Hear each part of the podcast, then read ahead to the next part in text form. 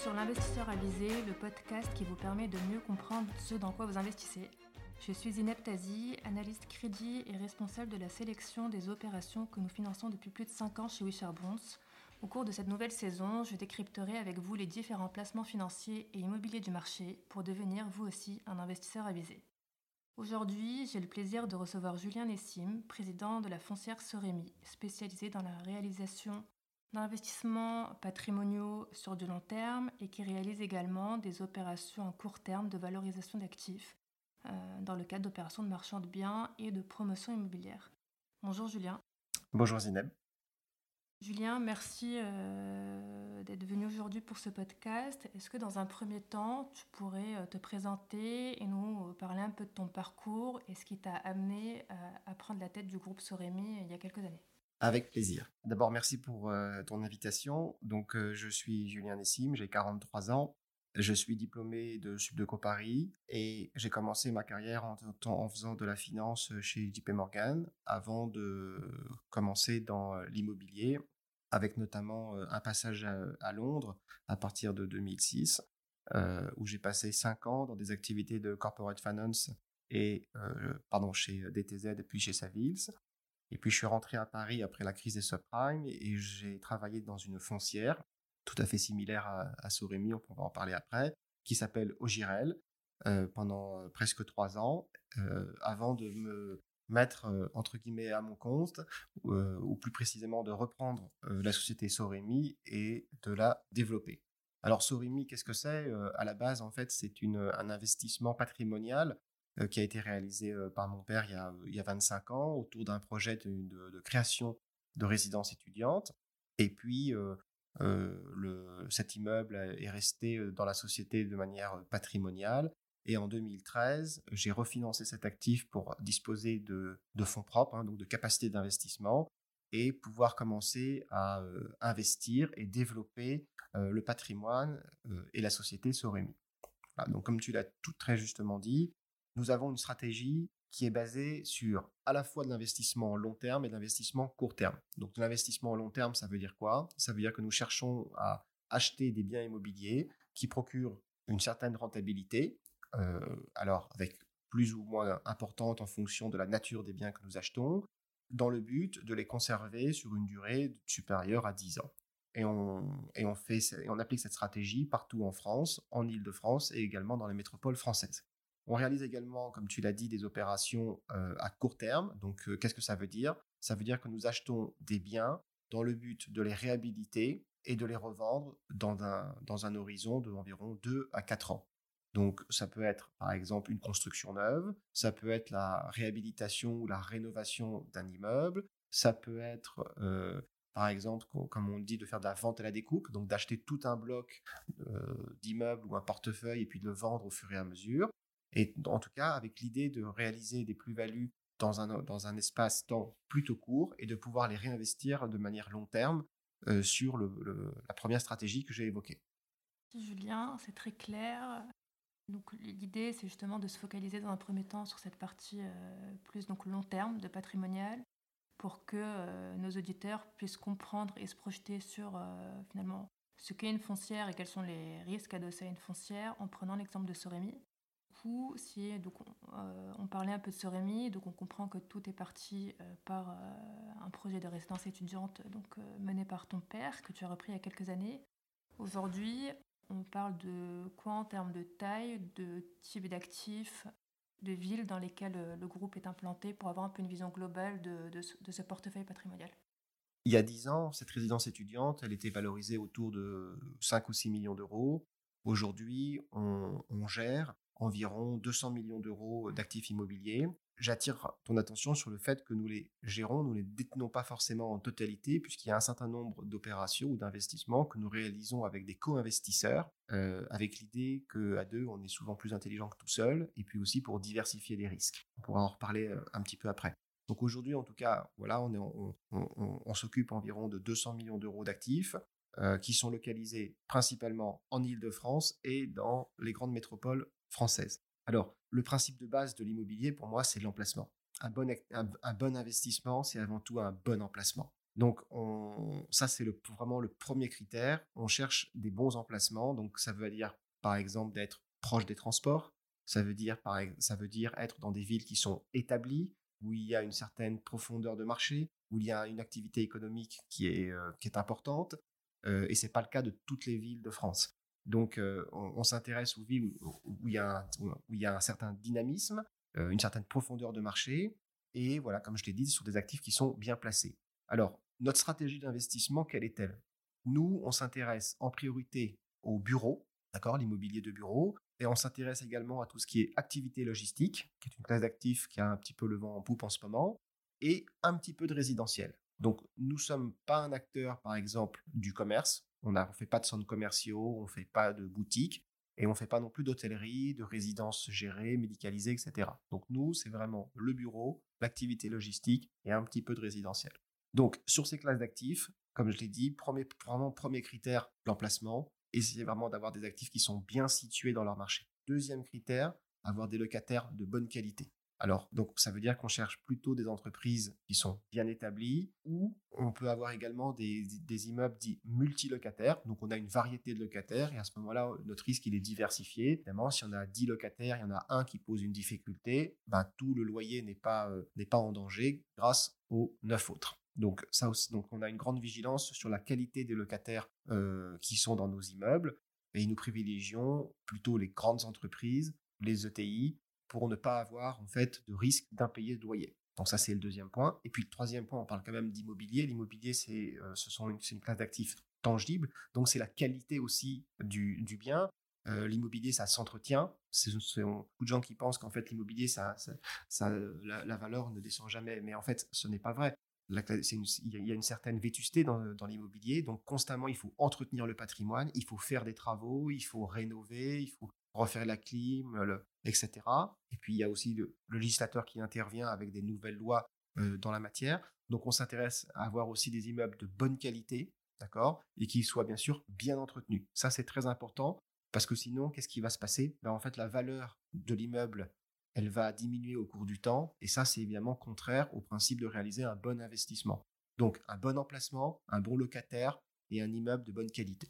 Tu as parlé de plusieurs points qui sont, qui sont intéressants, notamment les trois, donc l'emplacement, le locataire et la qualité de l'actif, euh, son état finalement. Si on parle euh, dans un premier temps des locataires, donc l'importance d'avoir des bons locataires, quand vous avez, il y a de nombreux locataires dans le groupe aujourd'hui, comment bah, les équipes de Soremi gèrent au quotidien justement ce suivi des locataires pour s'assurer que les loyers sont payés dans les temps, qu'il n'y a pas de risque d'impayé euh, à court, euh, moyen terme ou de défaillance justement de ces locataires quand on ne parle pas d'entreprises du CAC 40 par exemple Alors, aujourd'hui, nous on a environ une cinquantaine de locataires sur, sur nos immeubles. On a un taux d'impayé inférieur à 1%. Et dans la crise Covid que nous venons de traverser, nous avons, nous n'avons eu qu'un seul cas, un seul locataire avec qui nous avons eu des discussions pour euh, avoir euh, des étalements ou des mesures de faveur. Ça veut dire quoi? Ça ne veut pas dire que les autres locataires n'ont pas été touchés euh, par la crise Covid, mais ça veut dire que de par leur taille, leur capacité à, à absorber les chocs du marché,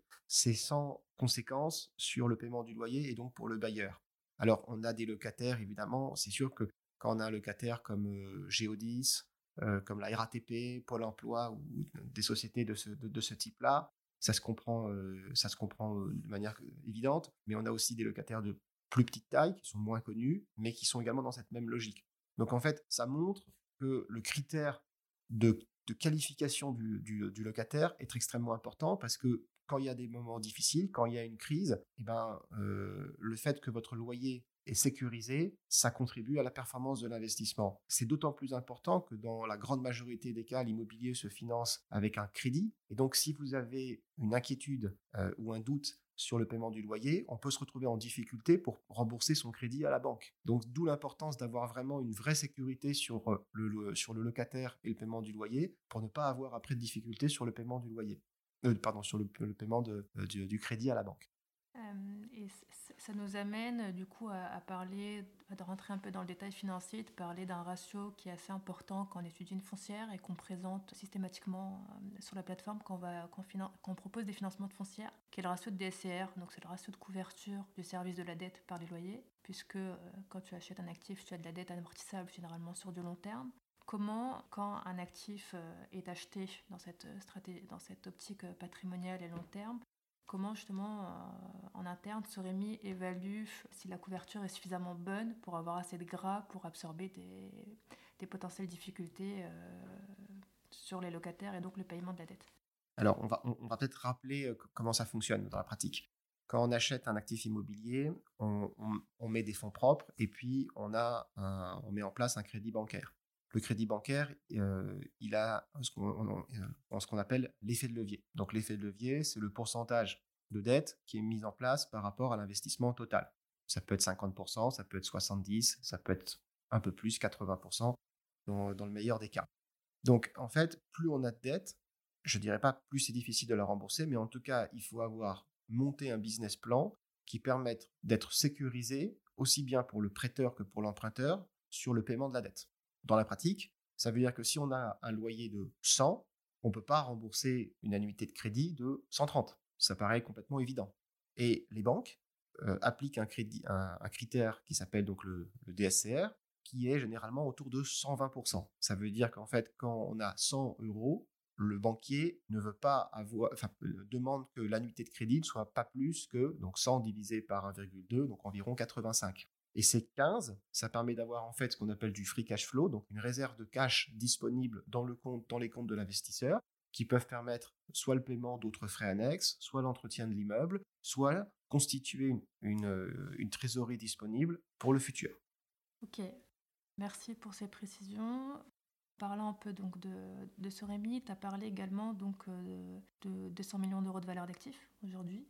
Comment euh, se valorise euh, un actif immobilier à l'acquisition, mais également donc, sa valeur de marché euh, donc, qui est estimée par le, par le groupe ou par les dirigeants lors de son acquisition. Et est-ce que tu peux nous parler un peu des termes finalement de ce qui est une valeur brute et ce qui est une valeur nette pour pouvoir un peu distinguer les deux? Quand on s'intéresse à un immeuble, on se pose une question très simple qui est combien vaut-il? Alors quand on est en bourse, c'est extrêmement facile, c'est marqué sur l'écran pour un actif immobilier, c'est beaucoup plus compliqué parce que peut, chacun d'entre nous peut avoir une valorisation différente. Alors, généralement, on tombe assez vite d'accord parce qu'il y a quand même des critères et des méthodes qui s'appliquent qui font qu'on arrive souvent à peu près au même résultat. Mais donc, la première question qu'on se pose, si on a un actif qui nous intéresse, c'est combien vaut-il? Alors, je fais un petit rappel en finance. Un actif financier, de manière académique, c'est la somme actualisée des flux qui va générer dans le futur. Ça veut dire quoi? Ça veut dire qu'en fait, dans le cadre d'un actif immobilier, l'actif immobilier, il va procurer un loyer. Donc, quand j'additionne sur une période de très long terme la somme de ces loyers avec en appliquant un taux d'intérêt, un taux d'actualisation, on trouve une valeur qui correspond normalement à la valeur de marché. Il y a d'autres méthodes, notamment des valeurs par comparaison ou par capitalisation. On peut détailler ou pas Zineb. Tout ça pour dire qu'en fait, on a différentes méthodes pour trouver ce qui nous semble être la bonne valeur de cet immeuble et de la comparer en tout cas aux attentes du vendeur quand il cherche à céder son actif. Évidemment, ce qui nous intéresse, c'est d'acheter dans, dans, dans, les meilleures conditions possibles ou soit à la valeur de marché, soit légèrement au-dessous quand c'est quand, possible. Donc, concrètement, on a une équipe d'investissement chez Sorimi, on est quatre personnes, on regarde beaucoup d'opportunités, on les analyse, il faut savoir que pour réaliser une transaction, on en a étudié environ peut-être une trentaine. Donc on en a, on en a écarté beaucoup, soit parce qu'il n'y avait pas euh, les, critères qui nous intéressaient, notamment d'emplacement, soit, soit c'était trop cher, soit les locataires n'étaient pas les bons, peu importe.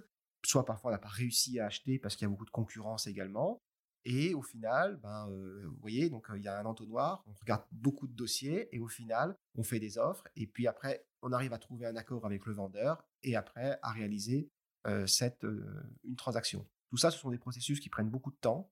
L'immobilier, c'est des temps longs, c'est pas des temps courts comme dans la, comme dans la bourse. Donc, quand on regarde un dossier et, le, moment où on le signe, généralement, c'est des périodes qui peuvent être, qui peuvent aller de 6 mois à 9 mois. Donc, il faut savoir travailler dans la durée.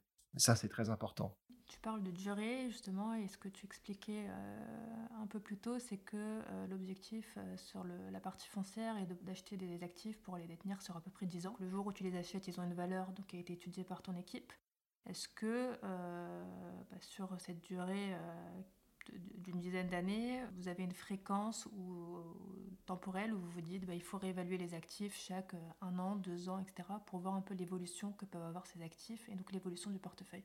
Alors, bien sûr, on cherche à, bien monitorer en fait quelle est la valeur du portefeuille, s'assurer qu'elle qu'elle diminue pas ou, savoir dans quelle mesure elle s'apprécie. Donc, pour faire cela, donc il y a deux méthodes. Soit on fait appel à un évaluateur immobilier donc en, en, externe, on lui donne une mission et puis il vient valoriser avec sa propre analyse et son propre jugement le patrimoine immobilier. Euh, les grandes foncières qui sont cotées en bourse ont l'obligation de, procéder ainsi, et ça permet en tout cas d'avoir une valeur neutre qui est réalisée par un tiers. Nous, nous sommes quand même une société de taille plus modeste, donc nous le faisons nous-mêmes en interne.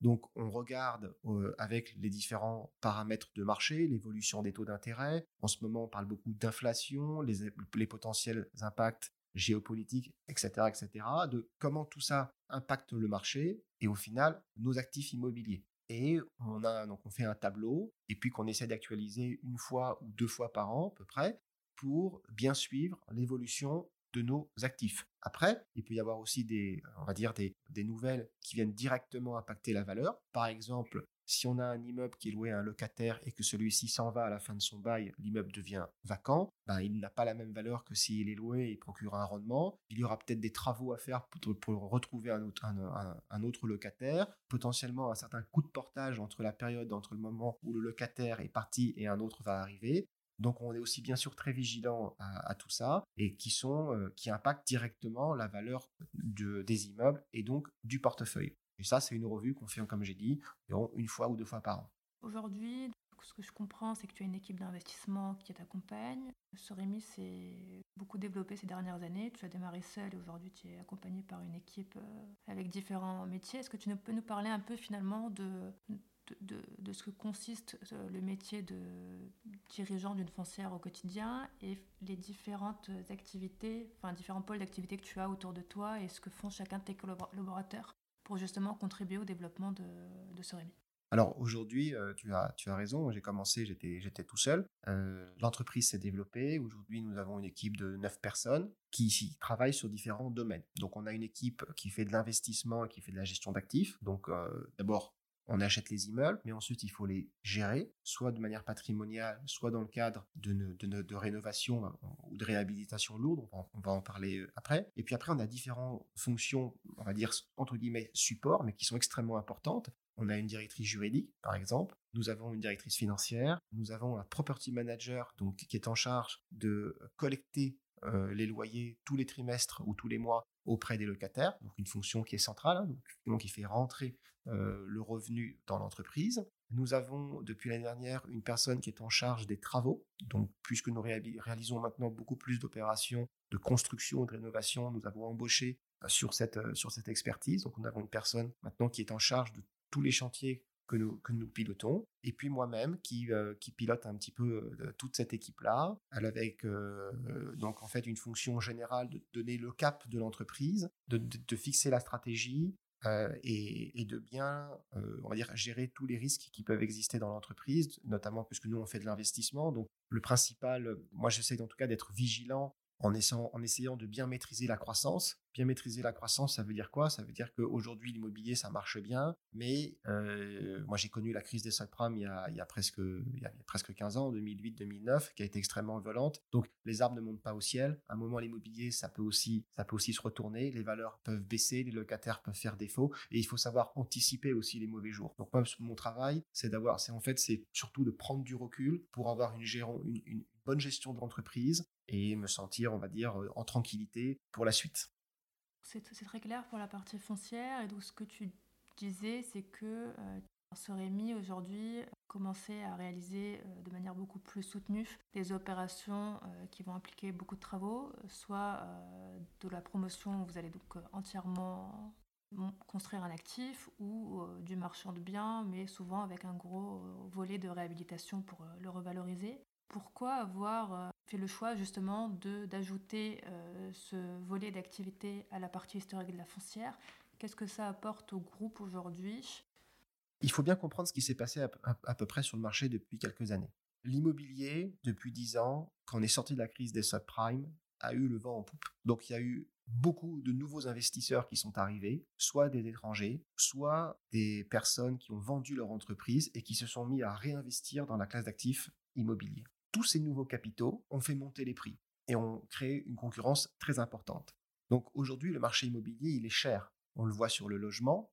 Chacun d'entre nous, on a plus ou moins des difficultés à se loger. En tout cas, les, prix sont très élevés. Mais c'est également vrai dans l'immobilier d'entreprise, que ce soit en, bureau, que ce soit euh, en, activité logistique, mais également euh, en commerce. En gros, pour faire simple, toutes les classes d'actifs aujourd'hui sont chères. L'immobilier est cher. Il est aussi cher parce que quand on regarde quelles sont les différentes classes d'actifs aujourd'hui, la bourse euh, reste quand même très volatile. On vient de le voir là avec le choc de, l'Ukraine. Hein. Le, CAC 40 a perdu presque 1500 points en, l'espace de 10 jours. Donc une très grande volatilité. Les marchés obligataires ne payent pas de par la, structure des taux d'intérêt actuellement. Donc il y a beaucoup de, capitaux qui ont quitté les classes d'actifs traditionnelles pour venir sur l'immobilier euh, ces dernières années. Donc le marché immobilier aujourd'hui, il est très cher.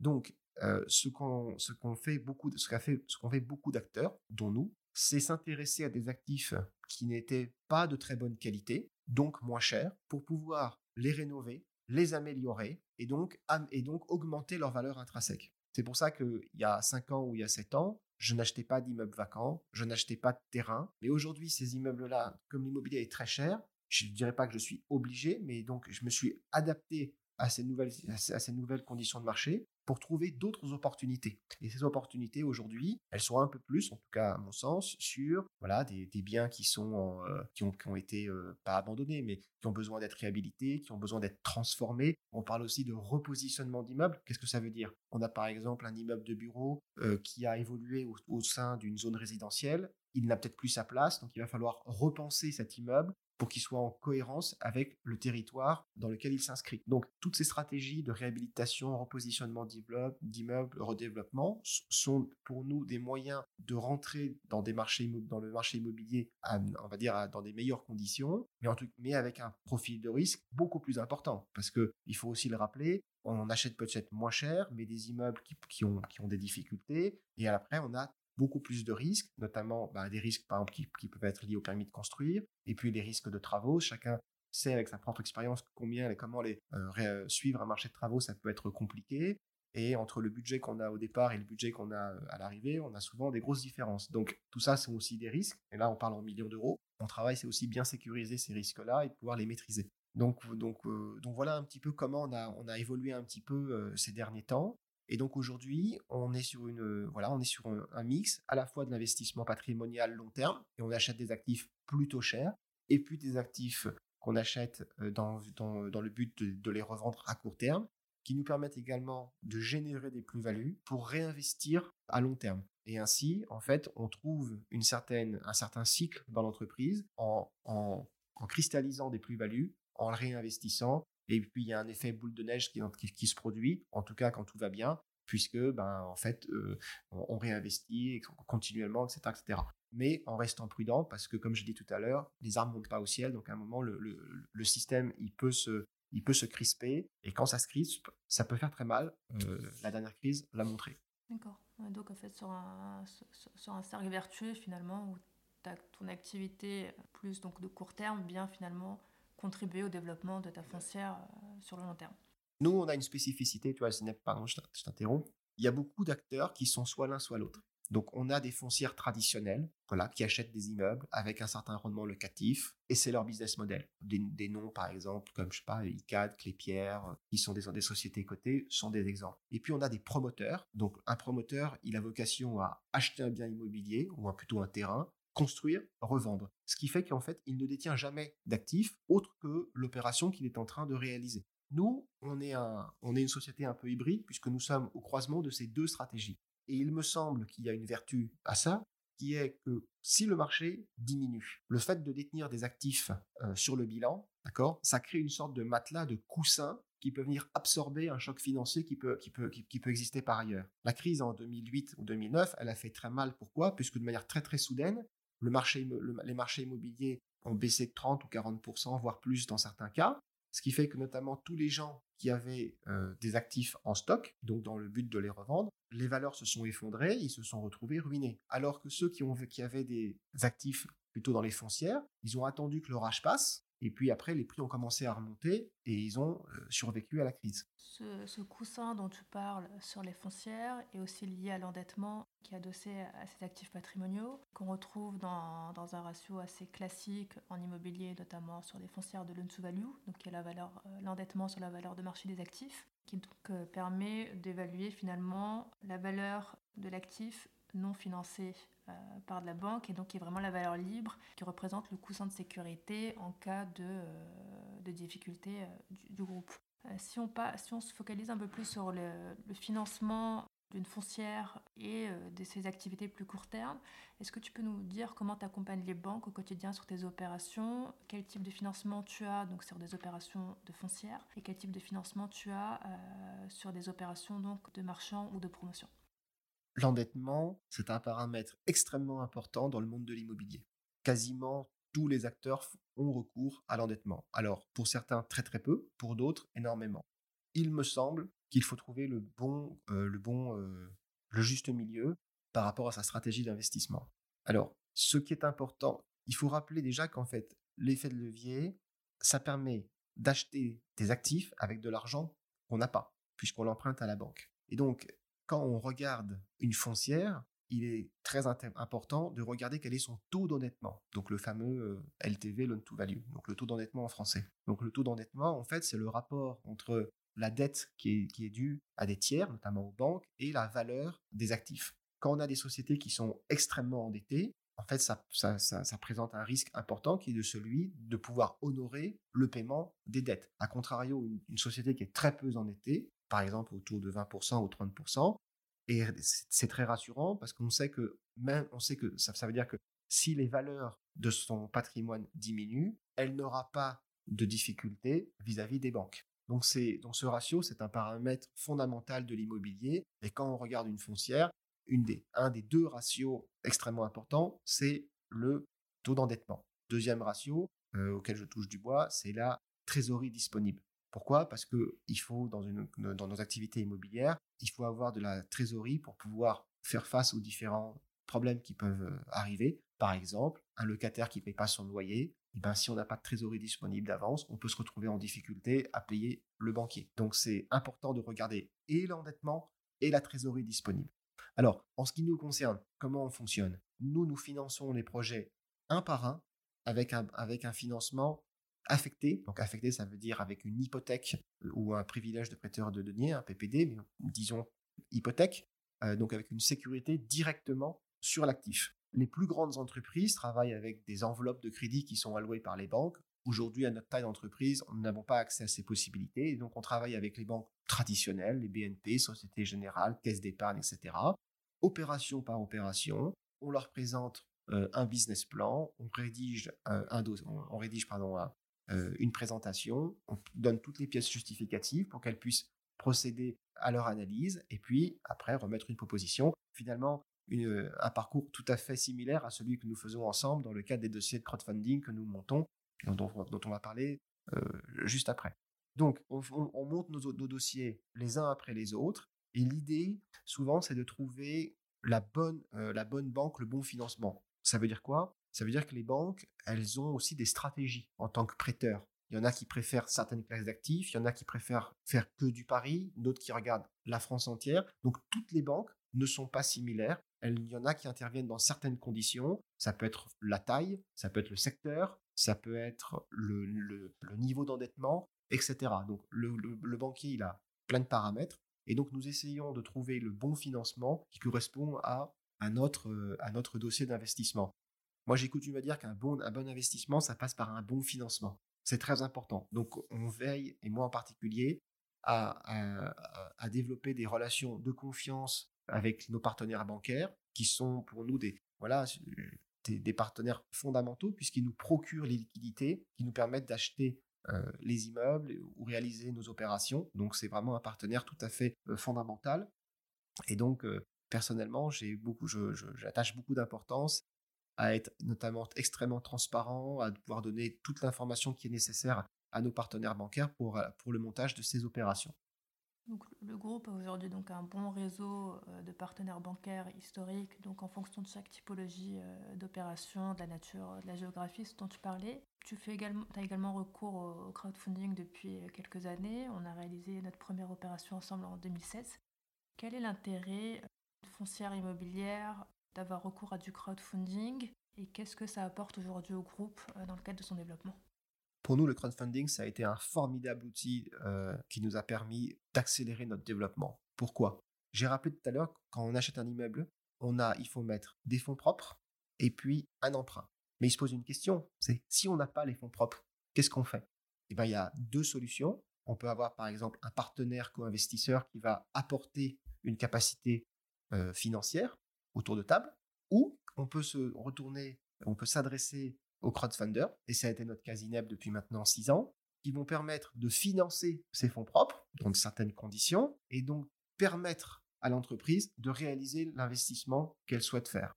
Et pour moi, je dis que c'est un formidable outil parce qu'il y a 7-8 ans, euh, le crowdfunding n'existait pas. Il est arrivé et donc il a offert des capacités à des entreprises comme la nôtre de pouvoir se développer très rapidement grâce à cette trésorerie qui a été amenée par les crowdfunders.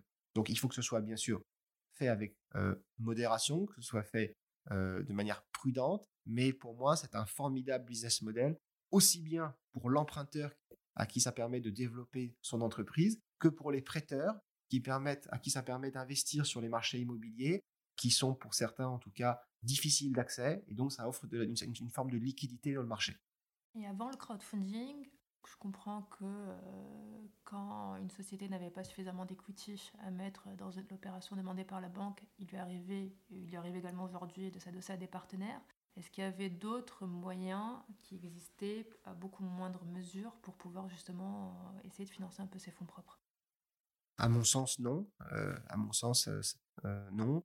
Le, crowdfunding est, venu compléter la palette du financement en tout cas, personnellement, quand je regarde euh, derrière moi l'expérience qui a été la nôtre, par exemple, il y a, quelques années, je me souviens euh, avoir voulu acheter un immeuble. On n'avait pas de trésorerie disponible euh, conséquente à ce moment-là. On a pris un co-investisseur. On s'est fait diluer dans, la société projet. Bon, c'était. Mais voilà, comme on, dit, cash is king. C'est lui qui avait le cash et pas nous. Donc, c'est normal qu'il a eu la, majorité du capital. Voilà, aujourd'hui, ce, ces scénarios évoluent un tout petit peu, puisqu'on a cette capacité à lever de l'argent avec des entreprises comme, comme la vôtre, Zineb, et donc d'avoir ces fonds propres disponibles pour la réalisation des opérations. Je dis, j'ai dit qu'il fallait faire attention. Pourquoi? Parce que c'est quand même un coût du capital qui reste relativement élevé. Et donc, il faut s'assurer que ça puisse bien être absorbé par l'opération par et que le business plan, en tout cas, intègre ces coûts de financement. Parce que vous avez compris que j'accorde une importance particulière à rembourser les banques, mais il y a également les crowdfunders qui sont, qui sont des prêteurs, qui sont des partenaires. Il faut les rembourser euh, en temps et en heure. C'est tout à fait fondamental. D'accord. Donc aujourd'hui, euh, un des grands intérêts, c'est justement de pouvoir être maître de ces opérations sans avoir à s'associer avec euh, des partenaires actionnaires principalement financiers et pouvoir mener euh, seul son opération grâce à cet apport financier euh, un peu diversifié. Et tout ça, c'est aussi, euh, ça a de l'intérêt et si on est sur une foncière qui a un endettement bancaire maîtrisé et donc suffisamment de place pour pouvoir avoir recours à du financement alternatif supplémentaire. Je voudrais juste, j'ai une petite précision sur ce que tu viens de dire. Le crowdfunding, ça marche uniquement pour des opérations de type promotion immobilière ou réhabilitation. Ça veut dire sur des opérations qui ont des cycles courts. Pourquoi? Si on achète un immeuble euh, sur une durée de 10 ans, de manière patrimoniale, et que le coût du capital coûte autour de 10%, si on fait les mathématiques, ça marche pas. Le coût du capital est trop élevé. A contrario, sur des opérations court terme de type promotion ou réhabilitation, on peut absorber un coût du capital plus élevé parce qu'on a la perspective de vendre rapidement et de cristalliser une plus-value. Donc, c'est pourquoi le crowdfunding, ça marche beaucoup auprès des promoteurs immobiliers ou ce qu'on appelle les marchands de biens, c'est-à-dire ceux qui achètent des immeubles pour les revendre de manière relativement rapide. Ça, marche, ça fonctionne très bien. Dans le cadre de foncier à long terme, ça fonctionne moins bien parce que le coût de cet argent est trop élevé. Nous, nous sommes, comme je l'ai dit, une société un petit peu hybride, mais quasiment toutes les fois auxquelles nous avons fait recours au crowdfunding, c'était pour financer des opérations de type réhabilitation, promotion, donc court terme. ça va nous amener au, dernier point, mais effectivement, ça, permet euh, de financer euh, la holding d'un groupe immobilier avec un portefeuille d'actifs solides long terme, certes, mais qui a une valeur euh, qui existe sur le marché et qui permet, avec un endettement maîtrisé, et qui permet de pouvoir, dans tous les cas, céder certains actifs s'il y a besoin de générer de la trésorerie dès lors qu'on a des dirigeants qui ont euh, une bonne force commerciale pour pouvoir euh, assurer la liquidité de leurs actifs. Si on prend euh, deux exemples aujourd'hui qu'on rencontre sur le marché du crowdfunding, on, a des exemples d'opérateurs, si on prend l'exemple d'une opération de promotion immobilière, qui vont chercher un financement pour financer les fonds propres d'une opération de promotion. Et donc c'est vraiment un financement spécifique projet où on prête directement à la société projet et donc tout le risque est lié directement à la société projet. Et on a des financements comme ce qu'on a fait pour Soremi où on va financer la holding de tête du groupe avec cette partie foncière et ce gros portefeuille d'actifs et, les opérations de marchand de biens ou de promotion pour permettre euh, au groupe d'avoir les fonds propres à injecter dans une opération dédiée. Euh, en termes de risque, si on prend individuellement chaque qu'une des deux opérations, quel est le risque, pour, quelle est la différence de risque finalement entre financer une opération spécifique ou financer euh, ce groupe immobilier, cette foncière immobilière, pour lui permettre d'acquérir un actif euh, dans le cadre d'une opération court terme? Dit différemment, ça donne en tout cas à l'investisseur deux possibilités, soit de financer un projet, soit de financer une société foncière. Quand on finance un projet, on va lire le business plan, on va se faire une conviction, c'est cohérent, c'est pas cohérent, c'est cher, c'est pas cher, etc. Et puis, et après, on va prendre une décision qui est d'investir ou pas. Et bien sûr, on va souhaiter que l'opération se passe comme prévu dans le business plan. Actuellement, l'immobilier fonctionne plutôt bien et euh, généralement, les business plans s'exécutent. Par contre, s'il y a un problème, ça veut dire que l'investisseur est directement exposé à la bonne réalisation de l'investissement et donc ça peut en générer une perte en capital. C'est un risque il faut savoir l'analyser en conséquence. Quand on finance une société, la société, comme on l'a dit tout à l'heure, elle a un portefeuille composé de plusieurs actifs, plus ou moins importants. Donc en tout cas, il y a une diversification. Cette, cette diversification, elle apporte une sécurité à l'investisseur, puisque si sur un projet, ou s'il y a un locataire qui fait défaut, qui pose difficulté, a priori, de par cette diversification, l'entreprise n'est pas en danger. Donc, à mon sens, on a une meilleure sécurité quand on finance on prête à une entreprise par opposition à un projet dédié, puisque le risque il est dilué sur l'ensemble des activités de l'entreprise. Par contre, il faudra bien vérifier dans l'analyse qu'on va faire du dossier si cette entreprise est solvable, si elle n'est pas trop endettée, etc., euh, etc. Donc en fait, on a des, des analyses qui sont différentes entre analyser d'une part un projet et analyser d'une part une société, ce qui est évidemment plus complexe, puisque soit dans une, dans une société, il y a des, euh, il peut y avoir beaucoup, beaucoup de projets. Alors, il ne s'agit pas d'analyser toute la société et tous les projets, mais au moins les grandes masses, voir un petit peu comment elles fonctionnent.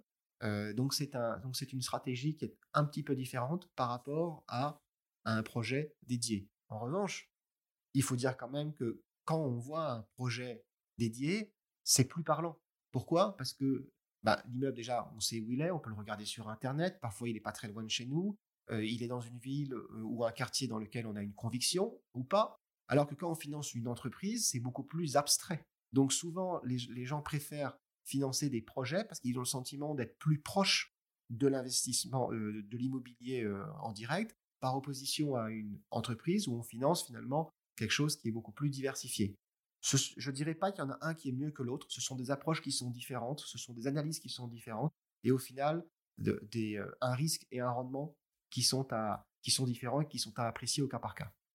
Euh, merci. Je pense que ça va permettre à nos auditeurs d'un peu mieux comprendre finalement les différences entre les deux types de financement et surtout l'importance euh, de l'opérateur qui va être derrière, euh, derrière une opération et qui va justement permettre de mener cette opération jusqu'au bout. Euh, bah, merci beaucoup Julien pour ton temps et pour ton éclairage sur les foncières, mais également sur euh, le volet euh, marchand et promotion qui peut accompagner le développement d'un groupe, d'un foncière. Cela aura, cela aura permis à tous nos auditeurs de mieux comprendre ce type d'opération ainsi que leur intérêt en termes de risque. Chers auditeurs, à bientôt pour mieux comprendre un nouveau placement ou un nouveau concept. N'oubliez pas de vous abonner pour vous aussi devenir un investisseur avisé. Merci Zineb et à bientôt.